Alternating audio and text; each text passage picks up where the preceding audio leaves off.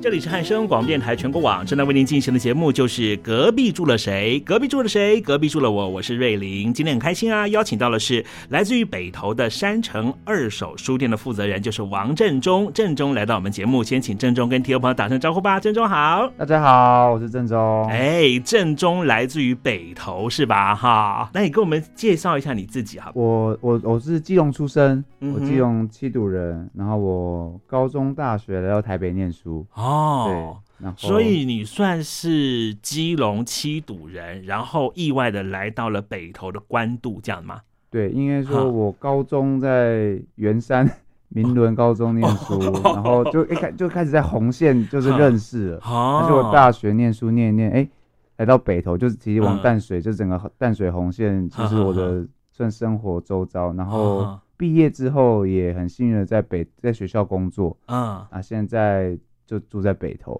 啊，哎、欸，所以如果按照水系来说，你都在基隆河附近活动哈，先从那个比较上游的地方，然后慢慢的往出海口前进，所以下一个地方应该会搬到淡水吧哈。淡水有点太冷了，冬天，而且对，那北头不错啊，北头我们目前住的蛮蛮蛮习惯的啊，对，所以在也在北头经营一些地方上的一些呃。组织这样子，对对对。好，我我们先从那个你小时候谈起哦，因为你是这个呃七赌人嘛，对不对？好，因为刚才呢我们在 rehearsal 的时候呢，郑中特别跟我讲说，哎，你说我是基隆人，可是我好像会说我去基隆，那意思就是你的主体不在基隆哈，所以你要跟我们介绍一下七堵，对不对？哈，七堵是一个什么样的地方啊？嗯，七堵其实它。离新北市的戏子南港还比基隆市区比较近哦，所以其实我的国中还有一些像我们去像人家大家家庭都去大卖场嘛，嗯哼，对，其实基隆其实之前也都有大润发跟爱买，嗯、但是我们会去戏子的家乐福哦，就是相对来说比较近，然后也嗯、呃、怎么讲，我们的就是生活生活周遭其实。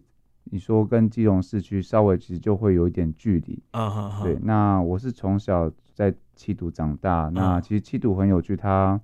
嗯，大家可能听过它，可能就是搭火车会听到呃七堵站、八堵站、五堵站，嗯、就是很多很多这种站。七堵，嗯、对。那小时候嗯，念书都在七堵，然后百福社区，那其实对我们居住的环境来说。我自己觉得会有点小封闭哦，为什么呢？应该说，因为很多的资讯量跟嗯、呃，我们自己可能来到台北才会看到一些连锁店等等等。嗯，其实金融市区会比较相对来说比较多。嗯，对，或者我们刚刚讲到的汐止南港会更多。那七堵这边可能就是单纯大家呃睡觉休息，就是。它的商业发展其实还没有那么蓬勃。哦，对，那相对来说可以看到的东西就相对来说比较少一点，嗯哼哼，对，就是单纯，对，对我来说可能那时候大部分都是单纯回家睡觉，哦，对，因为它它没有那么多的，我觉得这是好事也是坏事啊，就是它没有发展的这么快，嗯。那我们也都希望它可以好好 发展，对，那就是最近讲基隆捷运啊，或者什么的，其实都有都有提到七堵这边，它就是一个必经之地。哦，哎，可是你会不会有一种种这个矛盾的心态？就是说，呃，我刚刚听你的形容哈，就是说，哎，距离。大台北呢也蛮近的嘛，哈，这个戏子就已经新北市的嘛，哈，我们新北市都会说是也算是泛天龙国了，哈。那基隆这边呢，就是你说又隔了一个山，哈，可是七堵就好像是在两个呃极大的这个行星的旁边的中间的一个小小的卫星小镇，那就让它卫星继续卫星就好啦，何苦要把捷运推过来，然后变成发达的另外一个港都城市，也不用这样吧，哈。嗯，我觉得这个可能就是政策上的规划啦，嗯、就是因为以台北市来说，一定房价开始慢慢往外涨嘛。嗯，那哪边适合居住，哪边适合生活，嗯、那其实它就是不小心变成一个市场机制去做做做决定了。当然、嗯，人一定会，我们一定会选择，呃，物价没那么高的地方去居住，嗯、就是如果以我们年轻族群，或者是相对来说，呃。就是经济能力比较没有允许那么多的状况下的话，嗯、那就七堵这个，就就应该说我们刚刚讲的卫星、卫、嗯、星镇这这些词，可能就对，会慢慢的发展出来。尤其台北这几年人口又迁出的比较多，对。对，所以这是这样的发展，我觉得是一定是有原因跟一定会这样发生的啦。只是说在同时做这件事情的时候，有没有办法适度做些规划，让它不要可能像。我不是说内湖不好，就像内湖可能就发展的太快，嗯，嗯，它的交通跟那些生活规路线规划什么就没有那么好，嗯、所以才会。一直塞车，对 对对对，没错没错，对对对对对啊！所以你在七堵长大，我对七堵的印象哈，我不晓得我们这个广大的听众朋友是不是跟我有这种感受哈？我刚刚跟郑中聊的时候，郑中说哦，对，那个七堵以前有一个很特殊的呃北站南站，我就想起来我小时候呢去这个福隆玩的时候，有一次呢要搭火车回来就搭错线，因为我们要换车回基隆。然后后来呢，我就发现呢，哎，我们从七堵站要换车的时候，哈，然后呢，那个呃站务员跟我们说，哦，你要去北站，我有点忘了北站南站，总之我们就要走一个很长很长的地下道。而且那天晚上我记得已经七八点了，我们呃三个女生两个男生，三个女生还觉得很害怕，说会不会被怎么样？因为那个地下道真的很长，而且路几乎是没有路灯哦。嗯，所以你们家就是那个七堵嘛，对不对？对，那个七堵就是。呃以前去台北都要去南站，嗯哼，因为南下，嗯，然后要往北的话去北站，嗯，要去北站这样子，哦，也是后来，这也是可能跟我们的七堵那边的吊车厂啊，就是火车那边的呃整个维护路线有关系，所以那时候规划成这样，哦，但是后来有了，就是这件事情有被。处理，就是他把它全部整合了，哦，整合在一起了哈。对对对，嗯、那那个时候就不小心哎、欸，发展成这样有趣的，嗯，一个大家。可能生活记忆，对、嗯、这个生活记忆其实蛮难得的。对呀、啊，对呀、啊，你跟我们介绍一下那个七堵哈，就是呃，可能跟我们全国的听众介绍一下，如果有机会在七堵换车，要去这个花莲，或是要从这个七堵换车呢到这个彰化的话，还可以留在这里出站去稍微吃一点的美食啊，或者说有一个一个下午去稍微逛一逛的地方，有没有这些地方让我们能够对你的家乡有点记忆哈？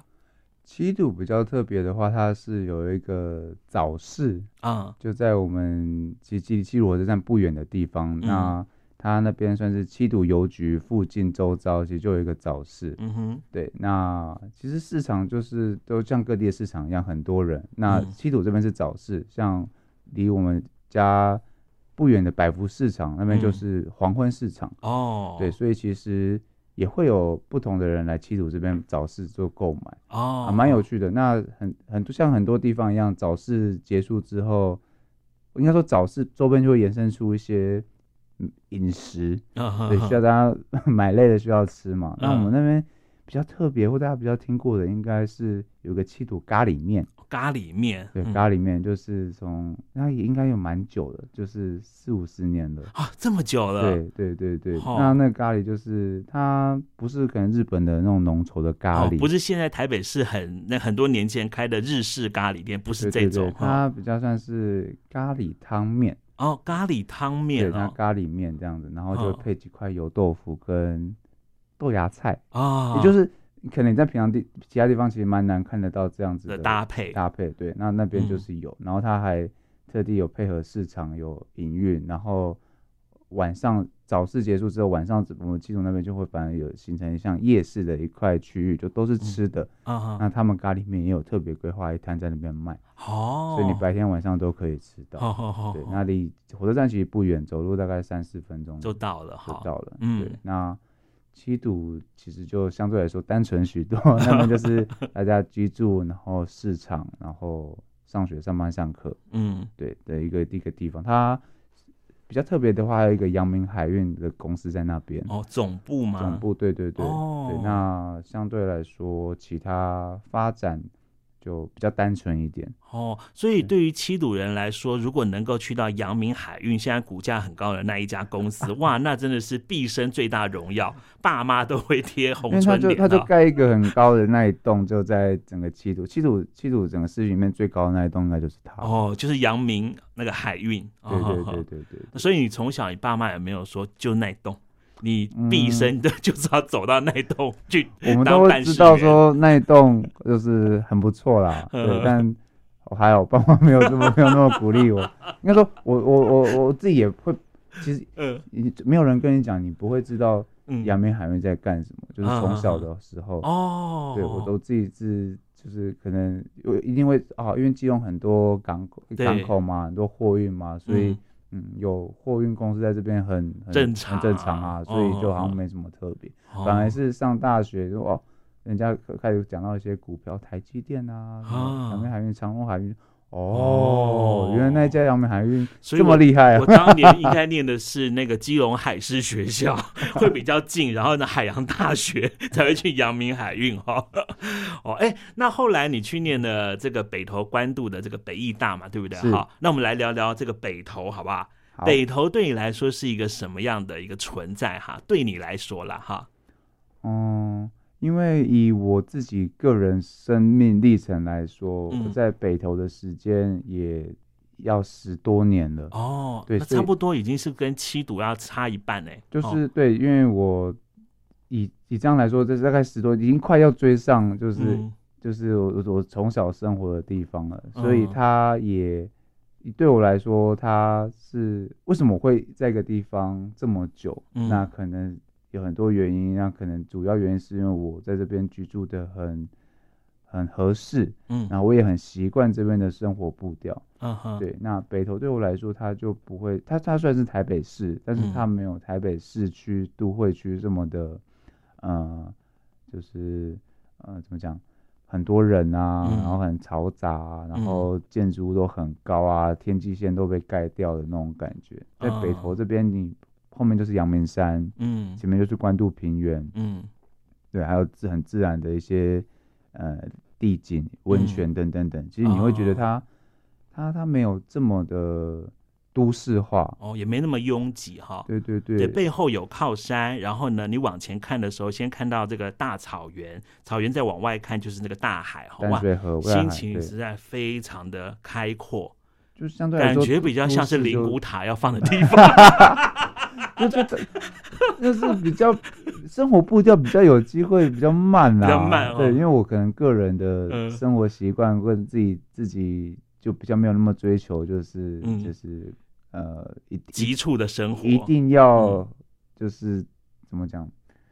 就是相对来说，我觉得北投步调慢会让我自己生活比较放松。啊。虽然这样听起来有点像退休生活，没错，啊 但是就是。可能每个人追求的东西不太一样，嗯、那我会觉得北投这边也有一个好处，是它有很多人文历史的一些场馆啊，还有一些故事。嗯，那因为开发的它开发很早，嗯、所以其实还保留，应该说生活形态蛮蛮固定的，它没有像说很商业就可以全部一次拆掉。嗯，所以我自己自己也很喜欢在北投的巷弄走动，然后。想一下吧，就是想一下，就是对我自己到底想要过什么样的生活，其实是有机会在北投这边获得一些喘息的啊。对，因为对我来说，北投区这个地方就是可能是台北市整个台北市相对来说可以喘获得一些喘息空间的一个地方。嗯，对，那又又不同于天母的，人家讲所谓的天龙国这件事情，天龙国其实是呃独树一格的消费形态跟生活形态。嗯，那北投这边我觉得相对来说。嗯，接地气这件事情会，嗯，比较比较自在一点。嗯嗯，对对对对，嗯，哎，我们搭这个淡水线红线哈，从这个如果从呃中正纪念堂这边搭，就是我们这个汉生全国网的台北台这个地方搭哈。当我这个到了剑潭站再往下走的时候，我不由自主就觉得我要开始玩了。然后从我念书的时候就觉得，先去士林吃夜市嘛，哦，然后再开始呢，旁边就有什么科博馆呐，哈，再往下走一点到北头，准备要把毛巾拿出来了，哈，因为我要去泡汤了。然后可能对很多朋友来说呢，如果是骑机车的话，经过关渡，哈，哇，那个大渡路，对于有些年纪的人来听众来说，那是一个飙车的地方，对不对？很直很大条的 大大大渡路。对，啊，所以北头就是好像真的蛮轻松哎，哈，蛮轻松的地方。对，相对来说，真的不会给大家就是呃太有压力了。我自己觉得，嗯、因为它有很多放慢步调的一些选项让大家去选择，嗯、我就觉得还不错。嗯，哎，我前几天啊看那个 PTT 上面有人讨论北投哈。他这样讲，他说：“哎，我买房子要买在北投还是天母啊？” 这样子。后来那一篇那个 P D 点人家讲说：“No No No No No，你搞错了，你要在这个……呃，我看一下，他说要在黄溪以内，那才叫天母；你在黄溪以外拍谁，你那不叫天母，这样。所以你们。”就是北投的在地人也会觉得说，天母是一个更特别的存在嘛，就是一个高档区，而其他区你不要笑想说自己叫天母这样子，是这样吗？天母的地域性，我相对相信是、嗯、是是蛮高的啦。嗯，对，因为我们像你是说房价吗？房价是一个，然后再就是它的社经地位的感受，因为跟这个租的住的房子也不太一样哦。对，你可以往天母的可能山坡上。看一下，其实很多就是都是透天厝哇。那其实跟跟北投比较多所谓的国宅或者是公寓，公寓就相对来说就不太一样哦。对，然后他们天母就是以以消费来说，像有一个市东市场啊，不然不然就是大家消费都是去百货公司的百货公司，对对对，就是那个我觉得选项就不太一样，反而北投这边还有。我们的北投市场，嗯，对，然后还有一些我们像现在一些夜市，其实整个生活，因为尤其像天母晚上可能就，嗯。非常安静，安静。对他的生活，你以为你在美国？是没错，你在美国。夜生活相对来说，就整个生活形态不太一样，不太一样，对啊，嗯，对，因为看像石牌那边夜市就很发达，可是大家会说那边是天母吗？嗯，那边其实还不太算是天母哦。所以我们今天要讲的这个北投要更北投了哈，嗯，就是要有这个硫磺味，你才叫做北投。就第一性分的话，我觉得是这样，没错。就是你，大家尤其是那种你去，我们在那边租房子嘛，或者在那边生活，电器师傅或水电师傅一定都会说，嗯，你这个一定要防流啊，对，尤其是哪边到哪边一定要防流，不然真的没几年就坏坏掉了。对，所以那个地域性，嗯，跟 刚刚讲的温泉味、硫磺味其实真的也有关系啊。所以你喜欢住这边就对了，总而言之，目前目前对住这很开心。那那这个北投哈，你从这个念北艺大的时候呢，当时是就住在北投这个地方吗？还是比较偏关渡呢？比较偏关渡，因为北投区其实蛮大的。嗯，那我们是住在离淡水。竹围比较接近的关渡那个地方，因为我们母校北大就在关渡，嗯，在山上嘛，对不对？一个小山坡，对，一个小山坡上面，嗯，视野非常好。我去过一次，我觉得哇，这边没错，就是艺术家培育的摇篮。同学都说那边是妖山呐，妖山为什么？有一群妖孽或者一群妖魔的，么同学们自己自己自己去自嘲了，自嘲，对对对，就是我们做的东西，大家。不懂或者看不、嗯、不了解，嗯哼，嗯，对我我们今天访问的这个郑中哈，他自己经营了一家书店，叫山城二手书店了哈。那你现在年龄也已经这个要三了嘛，对不对哈？是。哎，经营书店，我看你之前很多访问，不管是电视的访问、平面媒体的访问哈，你都会告诉这记者说，经营书店就不是来赚钱的。那你现在又要再给我们汉声全国网的听众再讲一遍，如果你想开书店，你就不能用赚钱的角度去经营它吗？呃，我们都希望可以靠书店赚钱，呃，但是它有一定的难度 哦，所以那你干嘛挑一个这么难的路呢？应该说，呃，我觉得也是归功于我从小爸妈有给我培养很多的阅读习惯，这害你吧？嗯。目前还没，还没，还没感受到那个哈，就是目前还活得下去，所以觉得还可以了。就是呃，有培养阅读习惯，所以看书，然后阅读，然后逛书店这些事情，其实相对的来说是。嗯，存在在我的生活当中啊，然后也有很多次机会，尤其像我念书的时候，可能全台在热那个环岛热啊，所以我们有机，我自己也有跟同学去环岛去四处走，其实都有机会去接触到全台湾各地的独立书店，嗯，然后那时才发现到，其实台湾的独立书店其实。非常厉害，它厉害的程度是你跟其他外国、其他国际上比较起来，其实台湾独立书店真的厉害许多。嗯，怎么说？怎么说？嗯、你可以看到独立书店，它可能在因为它在花莲、台东，所以它的门口在卖农产品啊，或者是因为它没有太多的译文资讯或者是文化资讯的一些，嗯、像我可能比较市区的都市有文化中心，嗯，但其他地方比较偏向的地方没有的话，那其实。书店就是那个地方的文化中心，他有机会带一些不管是作家、讲师或者特别的一些活动进来这个场域，嗯，这些是独立书店，台湾啊，是台湾独立书店可以办，也绝对只有他们可以办，绝绝对只有他们可以做到的事情，嗯，对，那我就其实对书店这个产业，好，我们把它称之为产业，嗯。对，有一个很不错的想象，啊哈，就我的生活当中，我就是。有事没事会去逛书店看书的人的话，那如果我有机会自己弄一家书店，是不是嗯也很不错？很不错，真的。对对，就是那就是因为书店就是我在我的生活当中嘛，嗯、那我有机会把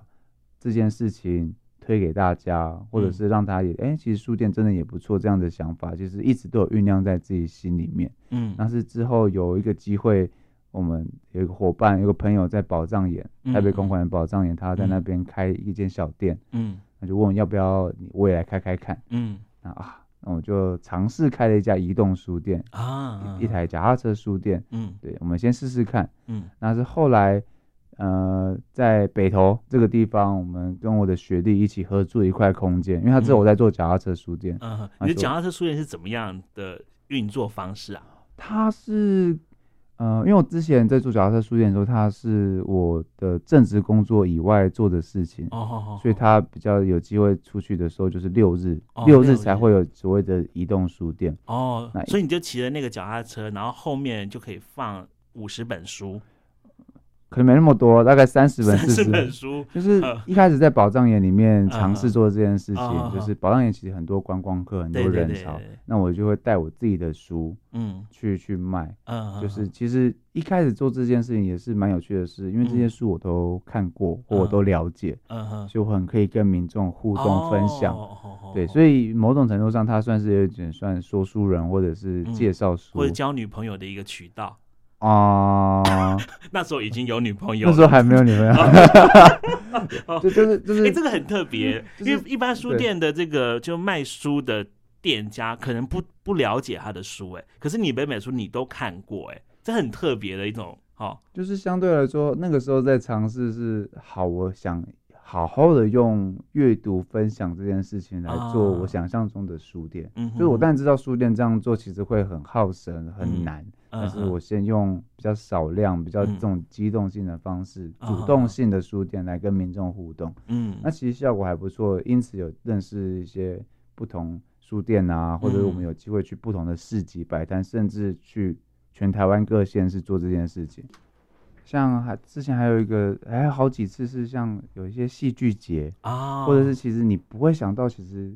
有书的活动，其实我都尝试让它发生在那个场域，就会觉会可能像那种限定书店啊，或者是快闪书店的方式，就觉得哎，其实这样做蛮有意义的，就是我想要让书店存在于大家的生活当中，那我当然主动去做这种推广，那。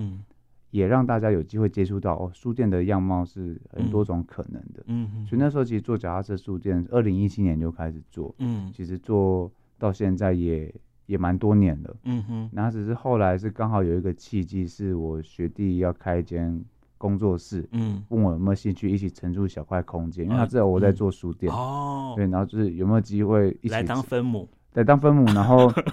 因为我书就是不小心越收越多，哦、然后脚踏车也需要个仓库，我也需要一个地方放书，嗯、对，然后脚踏车也需要地方放，因为那个时候宝藏岩那边，我朋友他经营就算告一个段落，嗯，其实那个时候也很刚好，嗯，然后就好，那我就一起去那边，就是在北投，刚好那个工作室的店就在北投。嗯，对，然后就不小心二手书越堆越多，嗯，大家知道这边有，应该说有夹的书店在这边放在这边，然后大家就、嗯、OK 有书的话，因为像我，我又很喜欢捡东西，嗯嗯，所以有一个地方可以放东西，就就就一直放一直放一直放，然后到后来就会变成，哎，二手书其实越放越多，那其实是不是其实转个念头，它只要整理好，嗯、它其实就是一间二手书店啊，所以这件事情就持续慢慢的涨，嗯嗯，然后涨到后来是呃。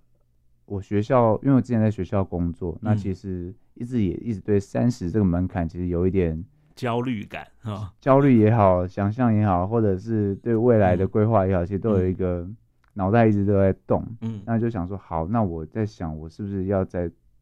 三十岁的时候做？好好来做我想要做的事情。嗯，但那前提是就是我我爸妈都身体健康，然后我们家也就是经济状况是 OK 的，然后我自己前面几年工作也有一点小存款，嗯，所以我才来做这件事情。对，然后就很有很幸运的，我们把书店稍微整理了一下，嗯，那我学弟的工作室也一起。算是合资把这个空间整理起来。嗯，我们在书店里面弄了一个小剧场。哦，然后规划一些展演活动可以在里面。嗯，对，然后就很容很很有机会跟书店做结合。嗯，那就从二零二零年开始比较正式的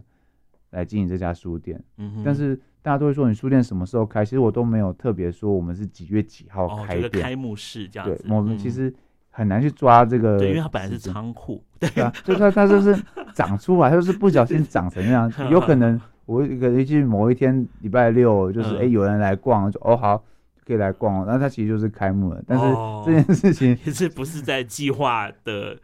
之中的哈，对对对，因为也是因为像，因为他们学弟他们工作三层制作设计是做剧场的，所以有很多的道具演出完其实是要丢掉的，或者是要、嗯、要处理掉的。嗯，那对我来说，很多的道具其实都有机会拿来当书架。哦，所以就像相辅相成，相辅相成。嗯、书店里面现在的样貌其实就长得跟之前可能跟之前想象的不太一样，但是我们都用我们做可能舞台设计和剧场设计、嗯、做场景。规划的角色，我们去思考怎么样规划这个空间。嗯，对啊，有什么都二手物或二手道具可以再利用。嗯，那慢慢形成这家书店，嗯、然后现在也我也自己尝试用我是书店老板这个正职，嗯，来来来经营，嗯、然后跟北投的店家来一起来做合作，这样子。哦，哎、欸，所以这家书店在这个搭捷运的话，从哪个站下车会比较方便到啊？它是在北投站，北投站二号出口啊哈，对，走路不用三分钟就 会到了哈。对对。那听众朋友，你也可以到这个呃 FB 的粉丝专页去找山城二手书店哈。那那个城呢比较特别哈，它是左边是一个山哈，这个。等于是城市的城的土字边改成山的这个山城二手书店哈，那刚才我们讲到说这个书店哈有没有带来着这个社区的一些改变啊？因为你看你骑着脚踏车也可以到处哈，让很多的大台北的市民哈，因为你的书或全台湾的这些爱书人呢，因为你的书有一些转变，那你现在已经固着在一个地方，一定对于北投有一些不一样的这个色彩的带动吧？哈，嗯，我觉得以最直接的，嗯。我讲到改变这件事情的话，就是，嗯、呃，很多其实住在我们书店附近的民众，嗯，不知道有这条巷弄，哦，然后不知道有这样的老房子，嗯，因为我们这我们是一栋九十几年的红砖老屋，我们去把它做整理，哦、所以它的外观上其实非常的。有特色，它是一栋老房子。嗯，对。当然，地震的话，可能就要赶快逃出来，因为它它没有钢筋，对，它没有钢，它就单纯红砖叠起来。可是它是在那个日治时期就存在的红砖屋，哎，是，哦，是，所以其实非常非常特别，非常有风味。但是，因为它在很巷弄里面，所以其实一般民众不会特别经过那边。所以只要是有北投的民众来我们书店，他就会觉得。哇哦，原来还有这样的空间。嗯，那我觉得很不错，就是我们透过我们的整理、我们的介绍，有机会跟民众说，嗯、其实老房子虽然都是在等都更的状态，但是它有机会有不一样的样貌，嗯、就跟我们书店里面的二手家具啊、嗯、二手屋、二手书一样。其实只要稍微整理过，然后重新摆设过、设计过。嗯它都有机会被看到，然后哎，嗯、甚至被大家觉得有价值，所以会花钱买它。嗯嗯，对。那其实这样子的观念，我觉得这几年有持续的带给地方民众，他觉得这个地方其实就是有机会发展，嗯、一直一直在长，一直有机的一直在在在成长。嗯，嗯，那其实呃很多东西其实对啊，丢了当然就有很有就有空间就可以再买新的，嗯、但是是不是把所有旧的东西都丢掉是是好事，我觉得这个其实对我自己来说是保留的，嗯，对，因为会有这些物件，因为像我们书店这几年其实又持续收到很多的二手 CD，哦，二手 DVD，哦，甚至黑胶唱片，嗯，你会说这些东西不好吗？嗯，其实也不一定是不好，可能就是它没有机会再使用了，所以大家自然而然就不会需要它。嗯，对。那我觉得这几年有持续带给北投民众，嗯，这些这些反思，就是，嗯、对啦，我们可能都在等杜根，或者是老房子就是要拆，但是在拆之前，其实有机会给予一些新的生命。嗯，对。那这样的话，其实就算是有有做到，嗯。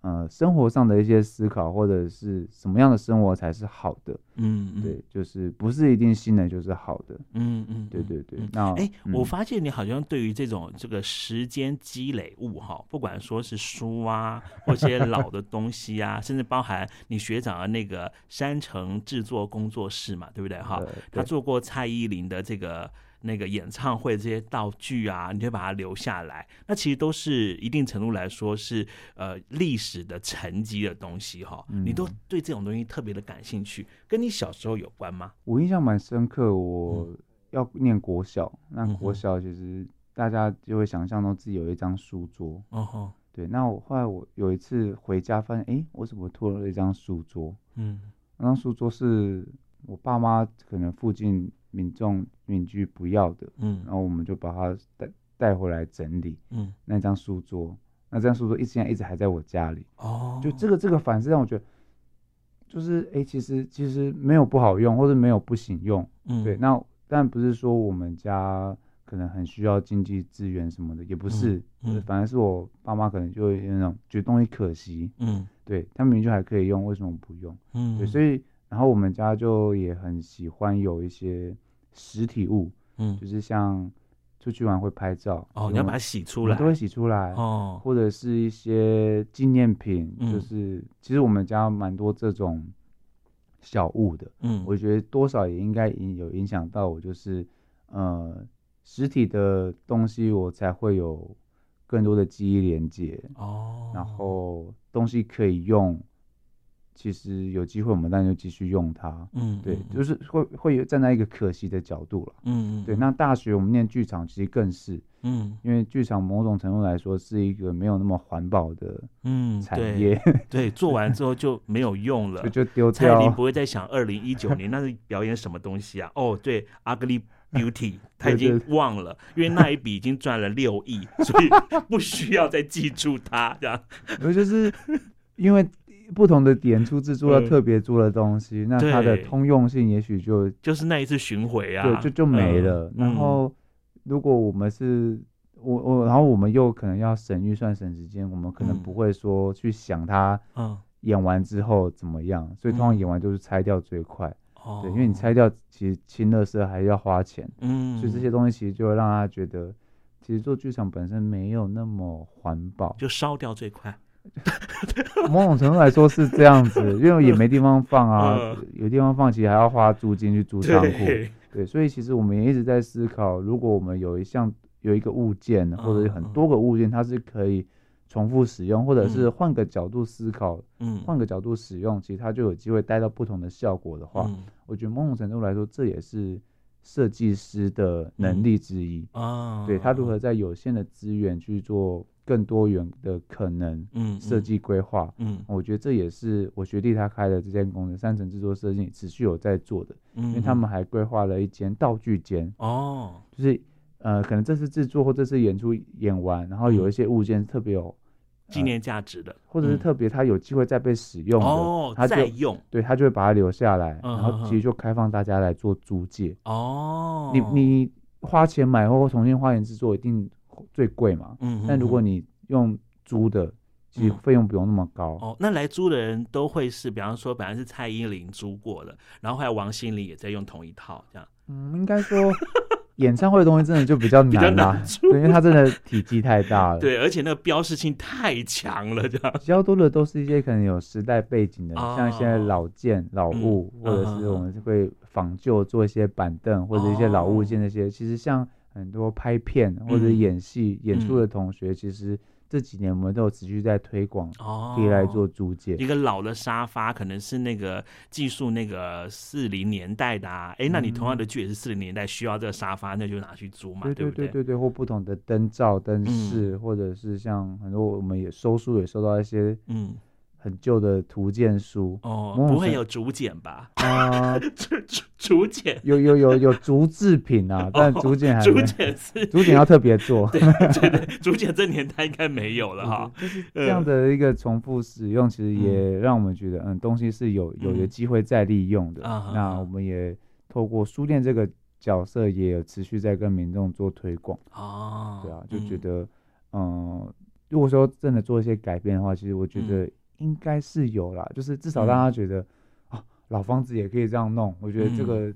大家转个向弄看到最直觉的反应，我觉得就是有带给大家一些刺激。对啊，对啊，确实啦，就是不是只是一定要都更啦。我也不是说都更不好，对，因为我们以后可能会访问一些，比方说什么。富差发来的，人家在推都更，我也怕得罪他们。但我觉得就是说，各种选项都让大家有机会去思索它，对不对？不是只有单一的选择，对不对？好，那我们今天的节目最后呢，我每次都会问一个来宾这个问题哈，我觉得好适合你哦。这问题是呢，如果回到十岁的话，你最想改变的事情是什么？我会觉得，其实现在回去思索，我会觉得其实以前的时间蛮多的。嗯，对，其实我觉得，我相信大家一定都有这种感受，就是念书的时候，嗯、当学生的时候，好像时间总是很多，嗯，然后总是可以做很多事情。但我就有点纳闷，那个时候其实我时间那么多的话，其实我应该要有机会的话，应该有机会去看更多的书，或者有机会去。看更多的资讯，嗯，因为我相信以台湾来说，呃，二十年前，诶，我我十岁，其实二十年前，二十年前其实相对来说资讯是比较封闭的，嗯嗯，就是不只是台湾，整个国际上的资讯这件事情，我觉得其实台湾在早在我我十岁的时候，那个时候资讯都蛮封闭的，对，因为那时候 Internet 还都还没那么发达，可能还在用拨接，对对对对对。就是，当然，我觉得跟台湾的媒体也有关系啊。就是新闻，嗯、可能所谓的国际新闻，嗯、呃、不是中国就是台湾，嗯，这种比较狭隘一点的国际新闻，嗯、我就会觉得比较可惜。嗯，如果比较有机会改变的话，也许就是把英文学得更好一点，我们有机会看更多的国际新闻、嗯、或国际的一些发生的事情。嗯，尤其像最近乌克兰的一些事情，嗯、其实它是影响全世界的。嗯，对，那。我觉得如果有再早一点，可能培养自己更多的国际观跟、嗯、跟就是关心社会的方法的话，嗯、我觉得其实对我未来的长成，或像我现在做书店，其实我就有更多的来源或是资讯，有机会做更多的交流。嗯，嗯。对对对，没错。好，刚才就是这个正中王正中呢，对十岁在二零零一年还在这个七堵的百福社区长大的这个小孩是吧？旁边的旁边的对 泰安社区泰安社区哈的小朋友讲的话了哈。我们今天呢，大家都聊你的这个书店啦，哈，讲你的成长史哈。我们下礼拜呢，跟听众朋友分享的就是，哎，你去念的这个学校北艺大叫做剧场设计学系哈，当时也是刚刚才成立了这个系哈，你也算是前面第五届第六届嘛，对不对？诶，也没有哎，已经十几届了嘛，嗯，十六届哦，十六届了。对对对，哦，那应该有很多这个优秀的学长学姐哈。我们下礼拜呢，再跟大家分享一下那些学长学姐呢，怎么样呢，带领你呢走向了这一条康庄大道，好不好？没问题，没问题。我们下礼拜见，拜拜，拜拜。